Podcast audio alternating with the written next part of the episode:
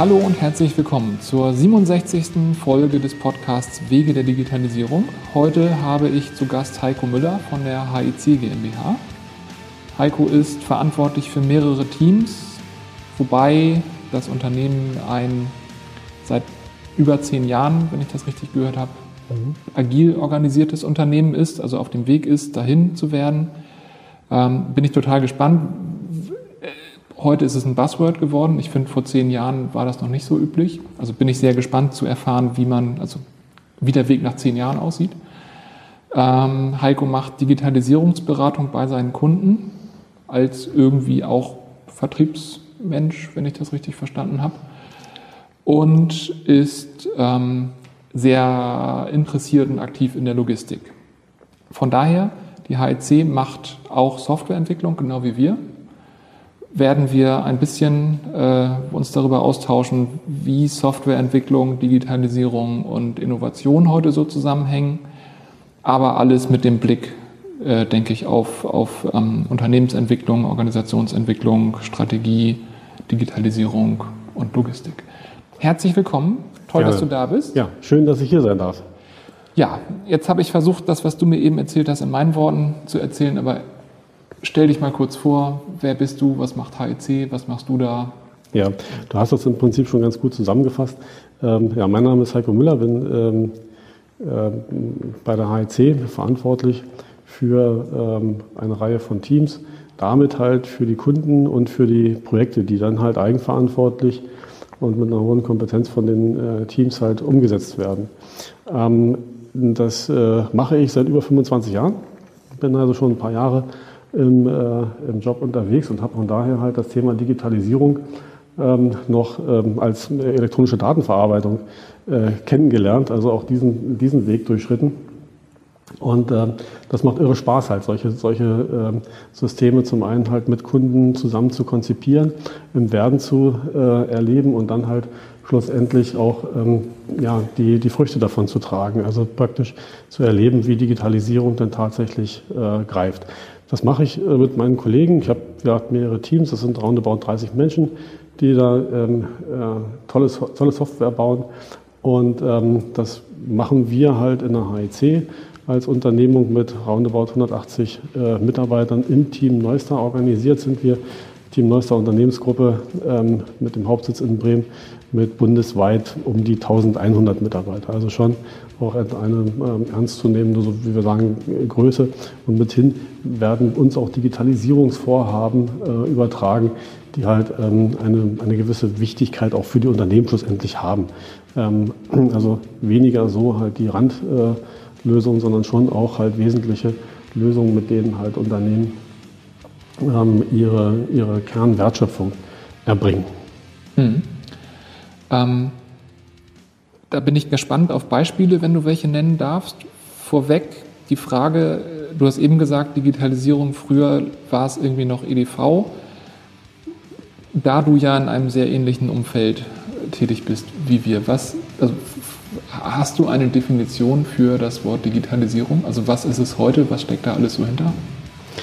Ja, also im Endeffekt geht es bei der Digitalisierung immer darum, halt ähm, die Prozesse, die heute äh, weitestgehend, äh, heute noch vielleicht weitestgehend händisch erbracht werden, die durch Friktionen, durch Medienbrüche gekennzeichnet sind, halt einen flüssigen digitalen Unterbau äh, zu äh, in einem digitalen Unterbau zu strukturieren, sodass Dinge, die heute noch sehr manuell ähm, erfolgen oder eben halt sehr fragmentiert, flüssig, sauber ähm, in einem in einer, einer Daten in einem Datenmanagement halt erfolgen und so halt Nutzern sowohl der Unternehmung als auch der Kunden halt in einfacher Art und Weise präsentiert werden.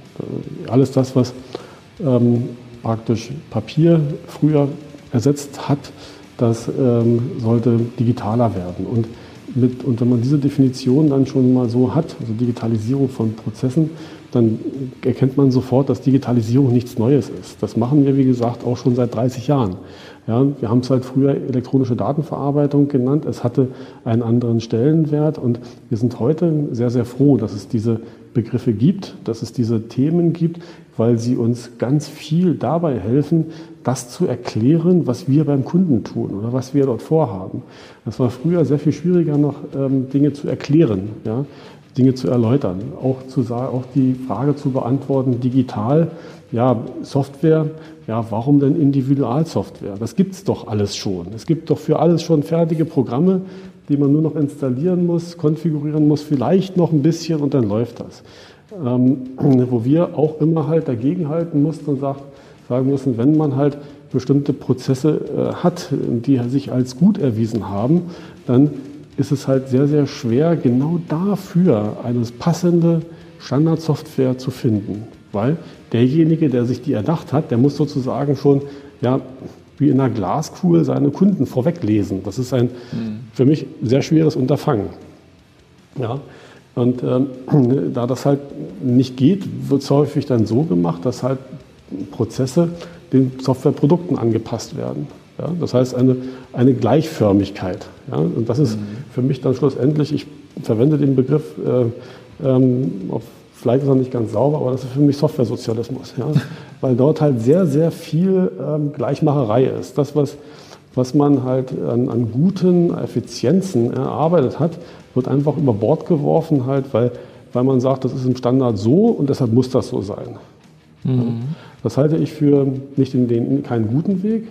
Ähm, es ist ein praktikabler Weg, der ganz oft beschritten wird, aber es ist eben kein guter Weg. Ja, ich kann mich damit auch nicht vom, äh, vom Markt absetzen. Und gute Beispiele für Digitalisierung sind zum Beispiel die äh, großen digital, digitalen Player.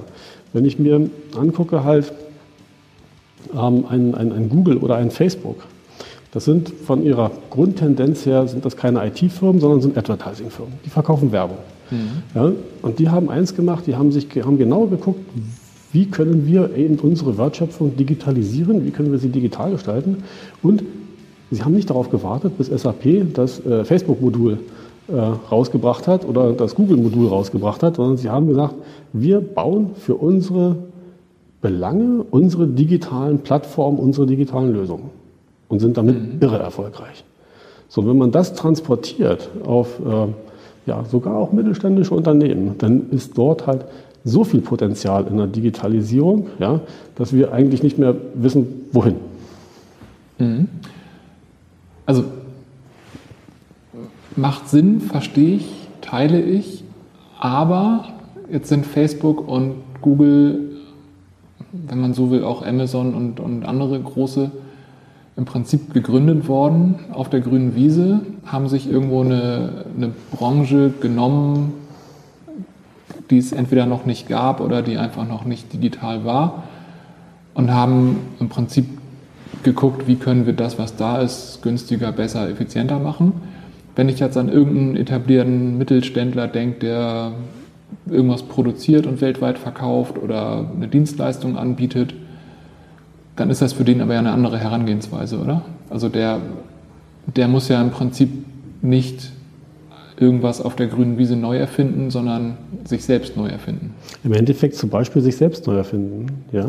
Aber um das, um sich selbst neu zu erfinden, zunächst mal vielleicht die Hausaufgaben zu machen und zu sagen halt, ähm, welche IT-Systeme setze ich denn heutzutage ein? Welche ähm, ja, digitalen Prozesse habe ich denn im Unternehmen? Um daraus dann zu äh, schauen, halt, in welchem Grad tangiert das Ganze meine Wertschöpfung? Wie kann ich damit am Markt bestehen? Kann ich damit am Markt bestehen oder muss ich an der Stelle äh, handeln? Und welche Handlungsoptionen habe ich? Mhm. Wir haben das ganz oft, in, äh, dass wir halt in Unternehmen reingehen und ähm, dann auch zum Thema Digitalisierung ähm, dann äh, miteinander reden und so äh, ein Geschäftsführer, der dann sagt, ja, ich habe das Wort Digitalisierung aufgeschnappt, was ist denn das? Ja, dann sage ich immer, okay, wenn Sie Ihre ähm, Super 8 Filme schon digitalisiert haben, dann ist im Prinzip alles gut. Mehr digitalisieren brauchen Sie nicht. Nein, Quatsch. Sondern wir müssen an der Stelle genau gucken, halt, wie sind die Unternehmen digitalisiert? Ja, wie sieht die digitale Bebauung heute aus? Und das ist ein gutes Stichwort. Wir gehen dann ganz häufig rein in die Unternehmen, gucken uns die Prozesse an, schauen an, wie die äh, Prozesse digital äh, gestützt sind, mit welchen Softwaren, mit welchen äh, Plattformen, mit welchen Tools dort gearbeitet würde, welche, wie sind auch die Prozessketten dort abgebildet, wie sehen Schnittstellen aus. um dann halt so einen Bebauungsplan, also, also einen IT- oder digitalen Bebauungsplan aufzubauen aus der Ist-Bebauung und daraus dann halt eine Soll-Bebauung zu entwickeln. Das Ganze ist von daher sehr effizient, weil es sehr, sehr plastisch eine Ist-Situation darstellt und man daraus eine äh, Zielsituation erarbeiten kann. Die Ist-Situation ist ganz oft so, dass es halt ähm, ja, wie ein Flickenteppich aussieht. Das, der, der Plan. Das ist ein zweidimensionaler Plan. Auf der einen Seite haben wir die Prozesse, auf der X-Achse die Prozesse, auf der Y-Achse die Organisationsstrukturen. Und dann gucken wir, mit welchen, in welchen Organisationseinheiten oder welchen Prozesseinheiten mit welchen Softwaren halt gearbeitet wird. Und wenn das halt ein Flickenteppich ist, dann kann das sein, dass das gut ist, weil der, die Unternehmung halt so fragmentiert in sich arbeitet. Ja? Ähm, es kann aber auch nicht gut sein. Und oftmals ist es nicht gut. Dann hat man aber genau den Ansatzpunkt zu sagen, wo gehen wir denn jetzt rein? Ja? Wo müssen wir jetzt das Excel ablösen? Oder äh, das, äh, die Access-Anwendung, die dort halt mal ein Praktikant gebaut hat, äh, nochmal in eine, sagen wir mal, ja, eine bessere Lösung hinüberführen. Mit, mit durchgehenden Schnittstellen, mit entsprechender Integration auch ähm, in, ins ERP-System zum Beispiel, wenn es dann eins gibt, etc. Mhm. Das gibt viel Transparenz und damit halt einen guten Ansatz, halt die Frage zu beantworten, Digitalisierung, was müssen wir da eigentlich machen? Hm. Und gibt das, also das eine ist, wenn du dann mit so jemandem im Gespräch bist und ihr diesen Plan erarbeitet, dann, dann kommen da Dinge raus, wo, wo ihr sagen könnt, das wäre jetzt eine gute Idee. Andersrum, wenn jemand bei euch anruft und sagt, ich hätte gerne drei Kilo Digitalisierung, also mit was für Problemen kommen die typischerweise durch die Tür? Die kommen eigentlich ähm, ganz oft mit, dem, mit der Fragestellung selbst durch die Tür, Digitalisierung, was müssen wir eigentlich machen? Mhm. Ja, also wirklich mit der, mit der grundsätzlichen Frage, ähm, jemanden zu haben, der ähm, mal als Externer auch da drauf schaut. Ganz oft ist es auch so, dass wir den Kunden gar nicht mal unbedingt halt etwas Neues erzählen. Ja, die kennen ihre Probleme ganz gut. Mhm. Ähm, was wir ganz gut machen können dann, wir, wir bilden einen sehr, sehr scharfen Kontrast, also die Kontrastierung zwischen dem halt, was sie machen sollten und was sie nicht machen sollten. Ja? Mhm. Weil es gibt halt im Deutschen das schöne Wort angedacht. Ja? Und das, das, äh, dieses Wort, ähm, das äh, treffe ich immer wieder bei solchen Erstgesprächen, wo dann gesagt wurde, ja, wir haben mal ein Portal angedacht oder wir haben mal da ein Logistiksystem angedacht oder wir haben dort halt ein Ordermanagement angedacht. Angedacht ist aber nicht fertig gedacht. Ja, das heißt, mhm. wir müssen zu dem Punkt kommen, dass wir sagen, welches Thema denken wir denn jetzt mal zu Ende? Ja? das heißt, wir projektieren es. Wir projektieren es so weit, dass wir ähm, dazu kommen, eine, eine äh, Kosten-Nutzen-Aufstellung auch zu machen. Also was kostet mich das, was bringt es mir an der Stelle, welche, äh, äh, welchen, welchen Effekt habe ich dann, wenn ich diese, dieses da tue. Und da gibt es halt welche die Maßnahmen, also Projekte, Low-Hanging Fruits, die halt wenig Invest haben, aber einen hohen Hebel haben. Und da gibt es halt welche, die das, wo ich dann immer sage, das ist das schöne, schöner Wohnen, ähm, die viel kosten und ähm, aber eben nicht so einen großen Hebel haben. Ja? Mhm. So, und genau das herauszuarbeiten, ist ganz oft die erste Fragestellung mit den Kunden. Mhm. Ja, das macht Sinn. Ähm, jetzt frage ich mich gerade, du hast in, im, am Eingang gesagt, ähm, Du bist schon seit 25 Jahren dabei, also bei HEC. Mit was für Themen kamen die Leute damals? Also ich meine, wir wissen, was sich in der Technik getan hat seit Mitte der 90er. Das ist eine völlig neue Welt. Also eigentlich haben wir mehrere neue Welten erlebt seitdem. Ja, haben wir. Ähm, aber ich meine, eine Firma, die Schuhe produziert und verkauft, hat das damals genauso wie heute getan. Jemand, der Bücher verkauft, also die, die Produkte ähm, erscheinen uns an vielen Stellen irgendwie viel moderner geworden zu sein, aber ein Großteil dessen, was wir heute tun, ist eigentlich nicht so viel anders im Vergleich zu vor 25 Jahren.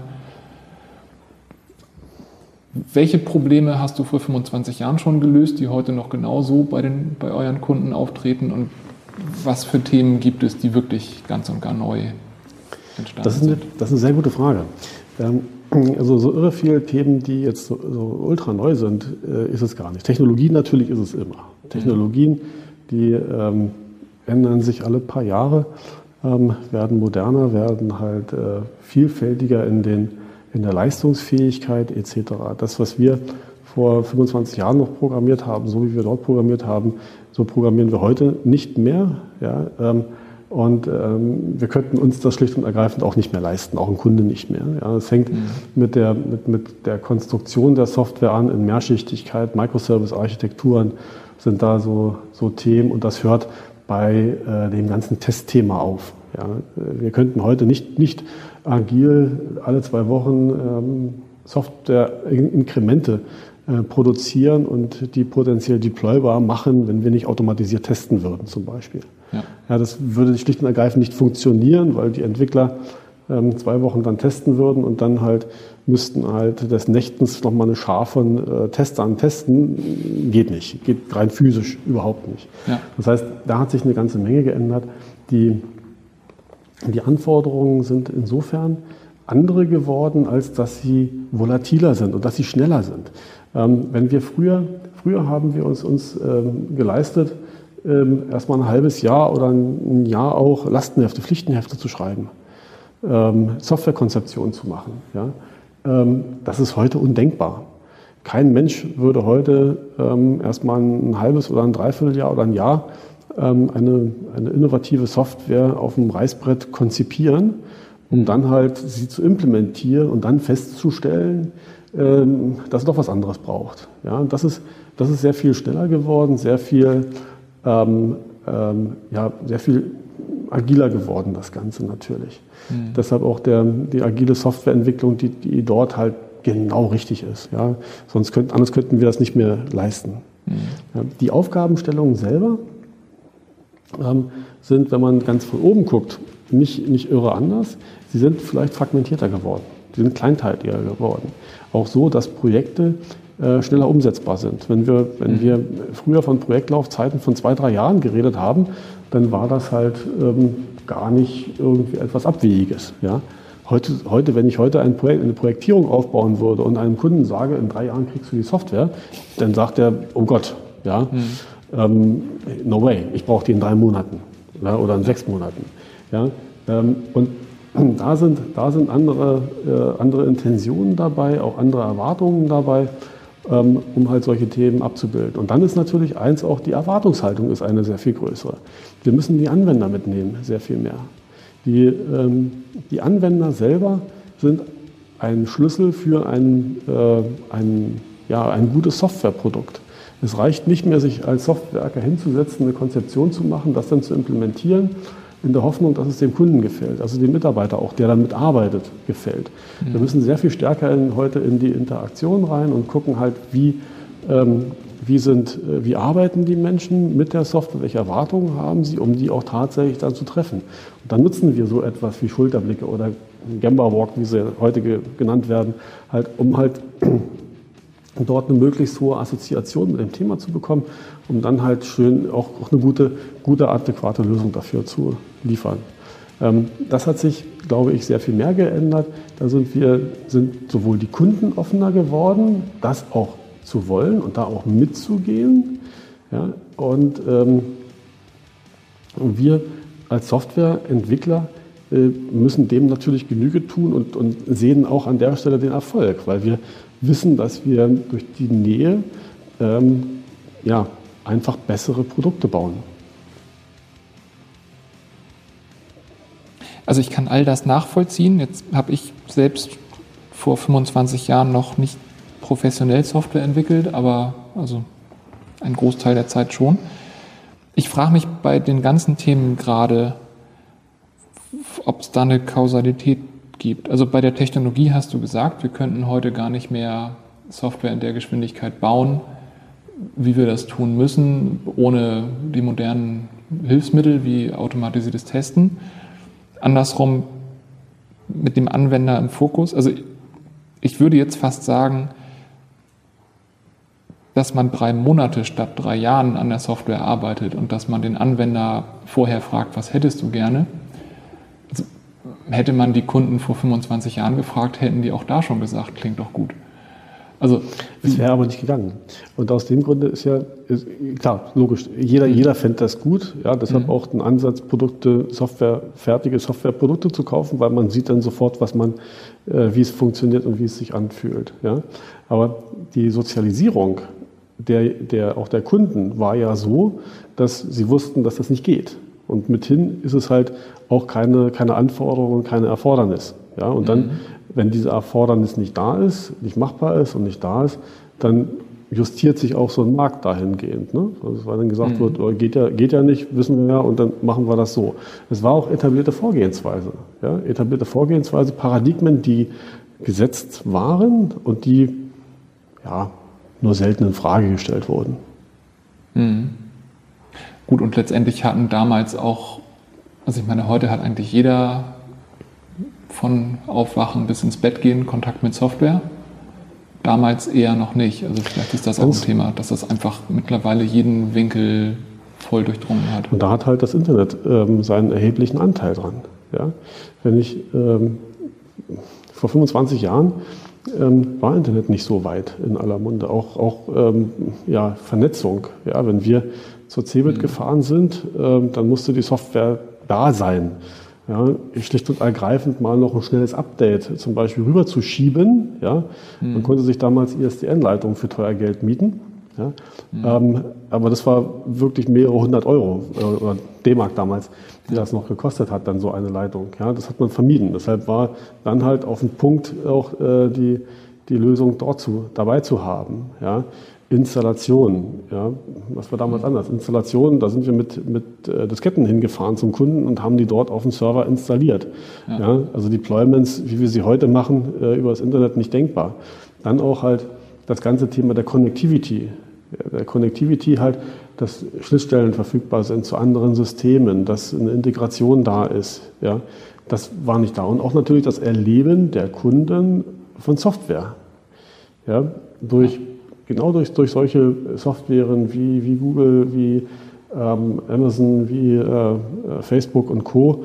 Ähm, ist die Erlebniswelt dessen, was Software leisten kann, bei auch ganz normalen Mitarbeitern, Sachbearbeiterebene, ja, die mit Software halt hantieren, halt eine ganz andere, das ist eine ganz andere Erwartung geworden. Ja? ja. Das heißt, dessen an Grundfunktionalität in einer Software drin sein muss, damit sie tatsächlich akzeptiert wird. Das ist heute sehr viel stärker ausgeprägt, als es, äh, als es noch vor, vor vielen Jahren war. Hm. Da habe ich ein, ein, lustiges Beispiel gerade zwischen den Jahren erlebt. Also ich habe einen sechsjährigen Sohn und wir haben beim Aufräumen in der Schublade meinen alten Gameboy gefunden. Also wirklich Gameboy der ersten Generation, Ende der 80er. Und er war total begeistert und wir haben ihn leider nicht mehr zum Laufen gekriegt, weil die Batterien ausgelaufen waren. Aber er hat dann gefragt, und wenn wir das repariert haben, kann ich mir dann da auch Spiele drauf runterladen? Wo ich so dachte, nee, aber ich, also er ist sechs und ich habe es auch nicht geschafft, ihm zu erklären, warum man auf so einem Gerät nichts runterladen kann. Ja. Also das geht heute, das ist wahrscheinlich selbst auf unserer Küchenwaage kann man Apps installieren, wenn man das will. Und mit dieser Erwartungshaltung gehen ja auch Kunden oder Anwender an Softwaren heutzutage ran. Und das hat sich fundamental geändert, das Verständnis dafür. Ja, auch die Selbstverständlichkeit von, von Software. Ja, Dinge, die, mhm. die einfach erwartet werden. Ja, das sind halt Leistungsmerkmale in einer Software, die nicht nochmal dann explizit erwähnt werden, sondern die halt einfach äh, da sein müssen, damit sie als adäquate Lösung am Markt auch bestehen kann. Ja. Wenn man jetzt mal ähm, das Wort Innovation als genauso breit getretenes Wort wie Digitalisierung daneben legt, ähm, bringt denn die Digitalisierung, wie wir sie heute haben, automatisch auch mehr Innovation mit sich oder fühlt sich das nur so an oder wie, das wie Thema, du das? Ähm, das Thema Innovation ist echt ein spannendes, ähm, weil wir alle wollen natürlich alle irre innovativ sein. Ja? Und äh, wenn man sich mal die, die Definition des alten äh, Wirtschaftswissenschaftlers äh, Schumpeter nimmt, ähm, der gesagt hat, was ist eine Investition? Ad 1, es muss wirtschaftlich sein und Ad 2, es muss neu sein. Ja? Und insofern sage ich immer, wenn man in dem Segment der individuellen Softwarelösungen sind, der individuellen Digitalisierung, ist eigentlich nach Schumpeter jede Software, die man entwickelt, eine Innovation. Mhm. Ähm, warum ist das so? Weil sie ist äh, neu. Es gab sie noch nicht. Es gibt kein Softwareprodukt, was adäquat ähm, auf die Prozesse ähm, abstimmt, abgestimmt ist. Und wenn wir sie, spätestens wenn wir sie implementieren, ist sie auch wirtschaftlich. Weil kein Mensch würde etwas in, er würde Geld in die Hand nehmen, ja, wenn es nicht in irgendeiner Art und Weise halt einen Mehrwert darstellen würde. Also mehr mhm. an, an, ähm, an, an Produktionsausstoß, weniger an, an, an Schwund, an Friktion, an Medienbrüchen darstellt etc. Also auch wirtschaftlich ist. So. Und mithin, ganz einfache Definition, ist alles, was wir machen, innovativ. So. Ja, jetzt komme ich um die Ecke und sage halt, wir bauen ein Transportmanagementsystem für die Logistik, ja, ähm, wo man Transporte planen kann, wo man halt ähm, Angebote ähm, erstellen kann, wo man Frachtbriefe mit erstellen kann, wo man Abrechnungen mitmachen kann. So, und dann muss ich sagen, was ist denn daran jetzt innovativ? Ja, mhm. es, gibt tausende Dinge davon. Ja.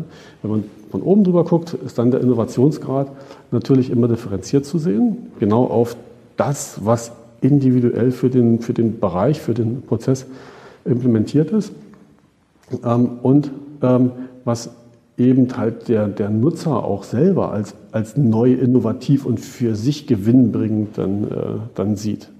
Ja? Mhm. Also weg von dem Begriff Innovation ist äh, nur das, ähm, ja, das, die Raumfahrt und äh, dass wir zum Mond fliegen können, ja, hin zu dem halt, dass wir Innovation ähm, bezogen auf Prozesse sehen, auf Dinge diametral anders machen sehen und uns vom Markt auch schle äh, schlecht und ergreifend ab, äh, abheben. Und wenn wir, wenn wir so weit sind in dem Thema, dann haben wir mal eine ganze Reihe von Innovationen. Ich finde diese Definition gerade spannend. Also ich habe ich hab da nie drüber nachgedacht, was, was ist denn meine Definition von Innovation. Und ich finde, man, man denkt, also es ist halt so breit getreten, man denkt immer irgendwie eigentlich an, an Disruption. Also, also ich meine, es gibt ein paar disruptive Entwicklungen und auch ein paar mehr. Ähm, und ich habe das Gefühl, eigentlich muss, wenn jemand Innovation sagt, da etwas hinterstecken, was eher schon so Disruptionscharakter hat. Aber wenn du sagst, es muss im Prinzip nur neu sein und irgendwie wirtschaftlich sein und dann ist es schon Innovation, das ist erstmal keine, keine so hohe Hürde. Ist es auch, deshalb sagte ich ja, ne? das ist halt, wenn man, wenn man Schlumpeter nimmt an, an, an sich, der das mal formuliert hat, wann ist eine Innovation Innovation, ähm, dann, dann wir das runterbrechen auf, auf, den, den, auf das, was wir tun, dann kommen wir da ganz schnell hin, dass ganz vieles innovativ ist. Jetzt muss man sich mhm. die Frage stellen, ist es denn tatsächlich innovativ oder ist es nur scheinbar innovativ oder wie auch immer. Ich sage da an der Stelle halt, dass es vollkommen egal ist, ob ich, jetzt, ob ich jetzt selber das als innovativ empfinde oder nicht, sondern die Innovation kommt eher daher, dass es für mich gewinnbringend ist, ja, für, als, mhm. als in, in, dem, in dem digitalen Prozess, in dem Umgehen damit und ob ich dann halt Dinge besser und anders mache, anders und besser mache als, als vielleicht der Wettbewerb ähm, und ähm, ich mich damit halt abgrenze. Und das kann schlussendlich, das kann auch disruptiv sein. Disruptiv heißt ja im Endeffekt nur, ich stelle mich mal vollkommen in Frage und mache Dinge ganz anders. Also der, nicht der evolutionäre Gedanke, sondern der revolutionäre Gedanke an der Stelle. Mhm. Ja? Nicht immer zieht aber auch dann eine, eine, eine Disruption. Nicht jeder hat ein Geschäftsmodell, was sich, äh, was sich durch Kannibalisierung halt nochmal toppen lässt. Ja? Da ist eher halt dann ein seichterer Charakter da. Ja? Aber mhm. selbst wenn ich halt da hinkomme und sage, ich schaffe meine verdammten Excel-Listen mal ab, ja, meine 10.000, baue mir dafür ein geschlossenes Datenrepository auf, in dem ich dann halt entsprechend der Personas und äh, der äh, darauf münzenden Anforderungen halt entsprechende User Interfaces setze, dann ist das schon eine irre, Investition, äh, äh, eine irre ähm, äh, Innovation. Für, genau für dieses Geschäft. Ja?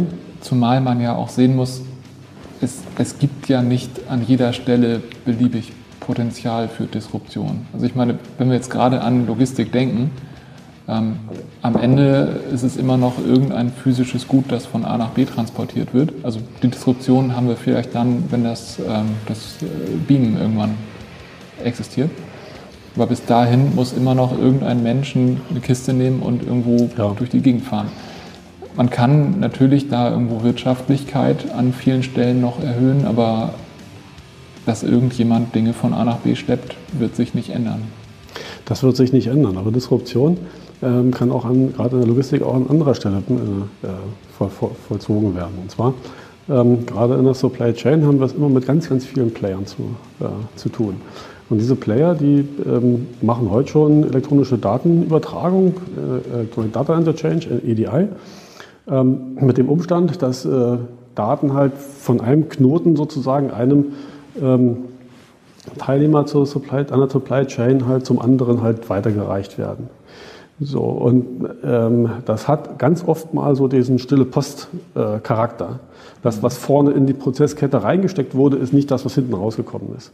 Ja, warum? Weil Daten umgemappt werden, äh, weil Daten anders interpretiert werden, weil sie aggregiert werden, ja, weil sie vielleicht auch wieder aufgesplittet werden und damit halt dann halt die entsprechende Information halt nicht mehr die ist, die vorne reingesteckt, nicht mehr die, die hinten rausgekommen ist. So. Mhm. Ja, ähm, das möchte man eigentlich ändern, ja, weil jeder weiß, wenn man ein BL erstellt hat und da ist ein Fehler drauf, ähm, von der, in, der, in, der, in, der, in der Beschreibung, Sendungsbeschreibung, wird das Ding zurückgereicht. Ja. Das heißt, wir haben dann halt wirklich eine ja, in dem Logistikprozess mit mal halt eine, eine Friktion drin, äh, die nicht mehr smooth durchläuft. Mhm. So, wenn wir da an Disruption denken, Dinge anders machen denken, dann kommen wir ganz schnell vielleicht zu Blockchain-Technologien, ja, wo ich halt Informationen in einer Blockchain-Technologie verlä verlässlich ablege, wo alle drauf zugreifen können ja, und ich nicht mehr dieses stille Postprinzip habe. Mhm. Ja, das wäre zum Beispiel ein Thema. Dass wir Sendungen selber physisch transportieren müssen, dass es einen Lkw-Fahrer geben muss, dass es, ein, äh, dass es die Bahn äh, hoffentlich mehr gibt, die transportiert, dass es aber auch Schiffe geben muss, die transportieren, mhm. etc. Da werden wir nicht umhin kommen. Das wird nicht, ähm, das wird nicht mit einmal disruptiv sein. Aber andere Dinge werden disruptiv sein.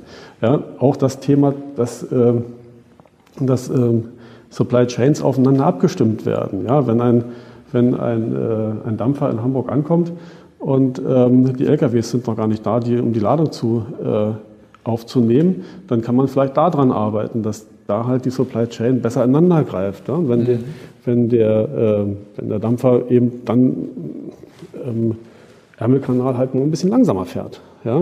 um halt einen Tag später anzukommen, dann sind auch die, die Lkw oder die Stellplätze frei etc., um halt mhm. die Folgeprozesse im Nachlauf dann ähm, smooth zu gestalten.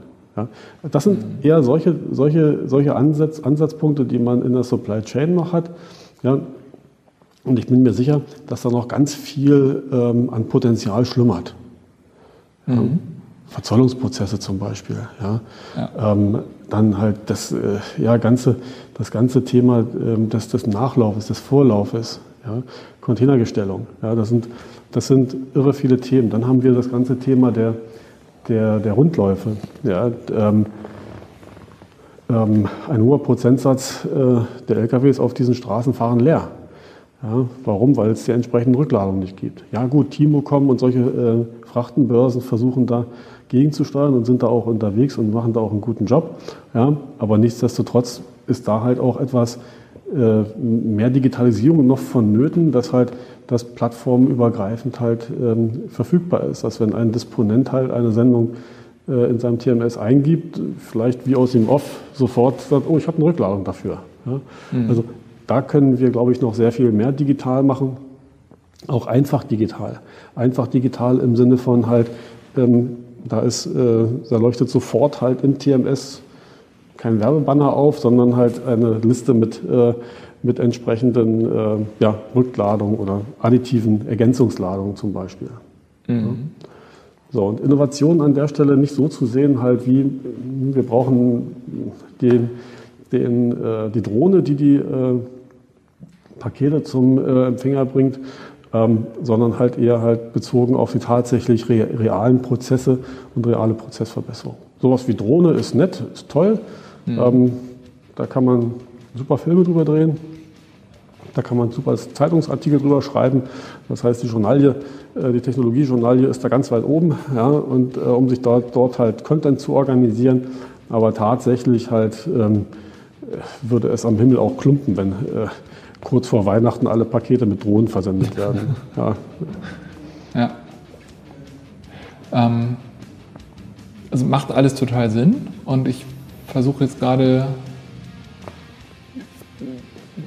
so ein bisschen diese beiden Bilder übereinzubringen. Also das eine ist, das, kann ja ein Spediteur alleine nicht, nicht, nicht leisten. Also wenn ich irgendwo eine kleine Spedition habe, habe da 10, 20 Lkw und versuche irgendwie die möglichst effizient ausgelastet durch die Welt zu bringen, dann, dann werde ich da noch so viel Digitalisierung machen können. Meine Möglichkeiten sind einfach extrem begrenzt. Also auch in der Größenordnung einer Firma ist ja das, was ich investieren kann in Individualsoftware, einfach limitiert. Andersrum, das, was du genannt hast, auch diese Frachtbörsen, das sind, ja, es sind Plattformen, die Dritte betreiben, im Zweifel Konsortien betreiben. Ähm, am Ende muss ich aber dann meine Prozesse ja wieder an diese Plattform anpassen, damit ich daran teilnehmen kann. Und dann kommen wir, du hast es ganz am Anfang gesagt, ähm, zum Software-Sozialismus. Wie, wie kann man da irgendwo einen guten Mittelweg finden, um nicht einfach zu einer Spedition zu werden, die völlig austauschbar ist gegen 87 andere, aber trotzdem an diesem ja. Vorteil der Digitalisierung an der Stelle partizipieren kann? Ähm, die, das ist das Erste, glaube ich, was man, was man immer machen sollte, ist, man sollte sich darüber im Klaren sein, was man braucht, um seine Prozesse bestmöglich abzubilden. Das ist das Erste, Bebauungsplan. Mach dir einen Bebauungsplan fertig, in dem Sinne, welche Softwarebestandteile brauchst du, welche Module brauchst du, welche Funktionalität brauchst du. Und dann guckst du halt, wie bildest du das Ganze halt ab. Brauchst du eine Individualsoftware, findest du halt ähm, Applikationen, Apps, die halt ähm, den, den Need, äh, also die, die Anforderungen, Anforderungen genügen. Auch da wiederum halt Pareto-Prinzip, 80-20-Regel ist, ist sehr, sehr wichtig. Äh, nicht mhm. die eierlegende Wollmilchsau suchen, die alles kann, sondern wirklich auf den Kern sich besinnen und dann einfach mal anfangen. Ja, natürlich weiß ich, dass äh, Logistiker jetzt von ihren äh, Ergebnisbeiträgen halt nicht gesegnet sind. Ja, das ist halt ähm, die, die Renditen, die da eingefahren werden, halt, sind halt gerade bei mittelständischen Logistikern jetzt nicht so, dass sie, ähm, dass, dass sie jetzt da üppig unterwegs sind.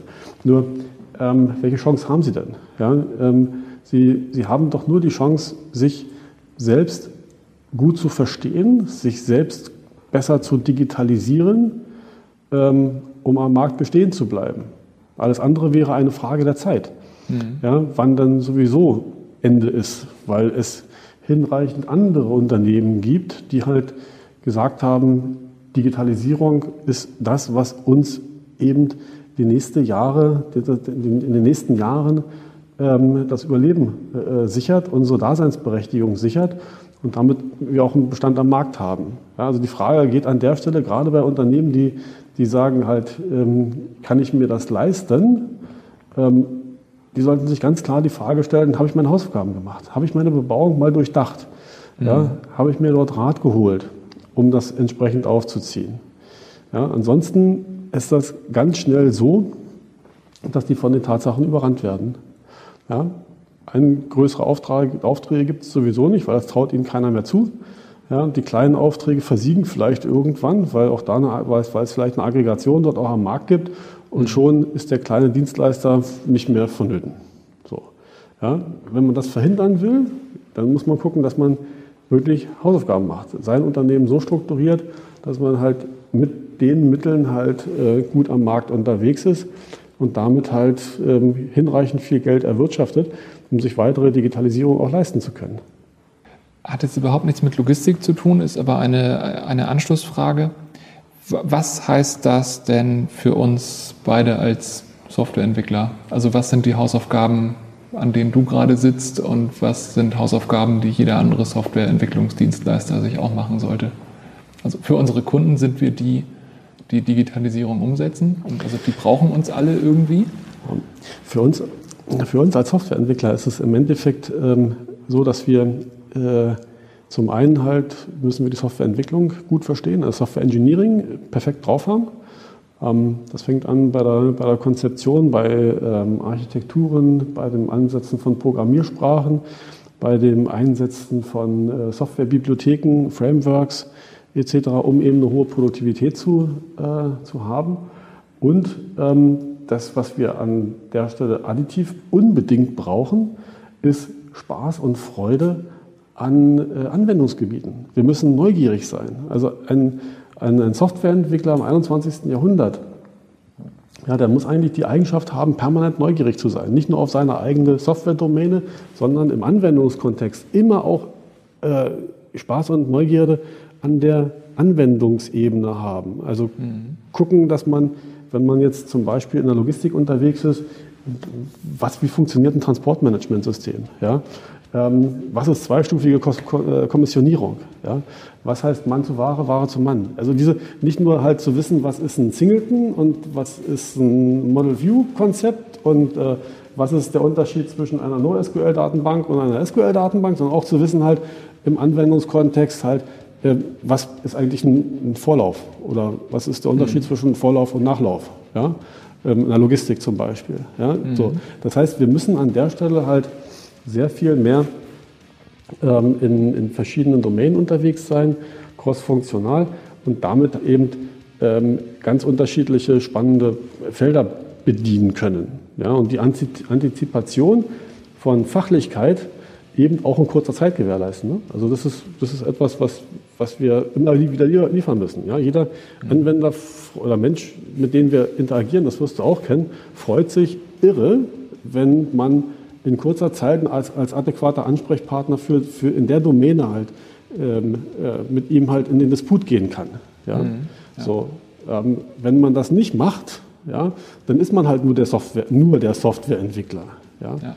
Ja. und nicht der adäquate Ansprechpartner. Und dann beraubt man sich auch ganz viel der, des Einsatzes von Technologien, um Ideen wirklich werden zu lassen. Ja? Oder andersherum auch halt auch vor Technologien zu warnen. Ja, so nach dem Motto, wenn du die Anforderungen hast und die sollen wir jetzt so umsetzen, dann passiert aber das und das und willst du das wirklich? Mhm. Ja, diese Frage. Ja, so, also adäquate Ansprechpartner an der Stelle werden. Und das, glaube ich, das ist, das ist ein, etwas, was wir als Softwareentwickler halt ähm, einfach mitbringen müssen. Ja, auf allen Ebenen. Im Requirement, im Test, aber auch in der Softwareentwicklung selber. Das macht Sinn, ja.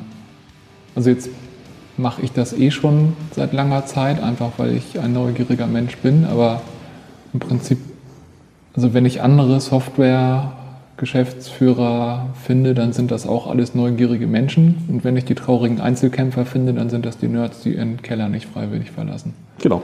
So. Ja. Die braucht man auch. Ja, das ist, das ist, das, die, die braucht man auch in den Teams. Aber nicht nur. Wenn ich ein Team habe, nur mit Nerds, ja, da kommt da nichts Vernünftiges bei raus. Ja. Ja, das wird eher dann halt, da wird eher halt das reinprogrammiert, was sie schon immer mal programmieren wollten. Ja, mhm. ja, die Liste mit goldenen Knöpfen und äh, Schaltern zum Anfassen, weil ich immer mal programmieren wollte. Das passiert denn genau in der Software. Die erklären dir auch genau, warum das da sinnvoll ist. Aber, mhm. aber ob das dann sinnvoll ist für den Anwender und für den Prozess, das ist dann, das kann man wirklich nur beantworten, wenn man auch im Prozess drin ist. Ja? ja. Und sowas wie Schulterblick zum Beispiel, auch mal den, auch mal sich sich in die Unternehmung reingehen, gucken, wie die arbeiten. Ja? Ich habe ein Hobby ist von mir Betriebsbesichtigung ja, mhm. Anführungszeichen. Aber mache ich total gerne. Ich gucke mir total gerne Unternehmen an, wie die funktionieren. Mhm. Ja, weil man da ganz, ganz viel bei raus, rauszieht. Ja. Ja, kenne ich, mache ich auch gerne, das stimmt. Ähm, jetzt bin ich ganz gespannt, was du dazu sagst, aber wie, wie hältst du dich denn dazu aktuell? Das ist ja sehr vielschichtig. Also, also einmal aktuell halten, natürlich ist immer wieder ein Thema. Ja ähm, muss man. Seit, ja, ich sage immer, wenn man, wenn man diesen Job ergriffen hat, dann hat man sich dazu entschlossen, halt lebenslang zu lernen. Äh, weil das, was ich irgendwann mal im Studium äh, gelernt habe, das ist äh, wichtig und hilfreich, sicherlich, aber damit kommt man heute nicht mehr durch den Tag. Ne? Ähm, das ist einfach so. Das heißt, ähm, Wissen. Wissen ist ganz viel natürlich selbst lesen, neugierig sein, lesen, äh, sich, sich Dinge aneignen aber auch halt ähm, das Organisieren in Verbänden. Ich bin in der Bundesver äh, Bundesverein Logistik organisiert, bin der Regionalgruppensprecher, einer der dreien, Weser Ems. Ähm, wir organisieren selber Veranstaltungen bei, bei, bei Logistikern, ähm, thematisieren dort. Ähm, ich bin viel unterwegs, rede mit ganz vielen Menschen und ähm, ja, kann dadurch halt immer wieder neue, neue Dinge erfahren und neue Dinge lernen. Ja, einfach durch das, durch das Unterhalten und auch das, was wir hier machen heute. Ja, so, ist, mhm. so, ein, ein, so, ein, Podcast ähm, ist äh, so ein Gespräch ist irre informativ am Ende des Tages. Ja, warum? Weil man sich, weil man sich kennenlernt miteinander, weil man neue Aspekte kennenlernt und einfach in die Diskussion eintritt. Und das macht immer ein, macht Spaß. Ja, das äh, kann ich bestätigen.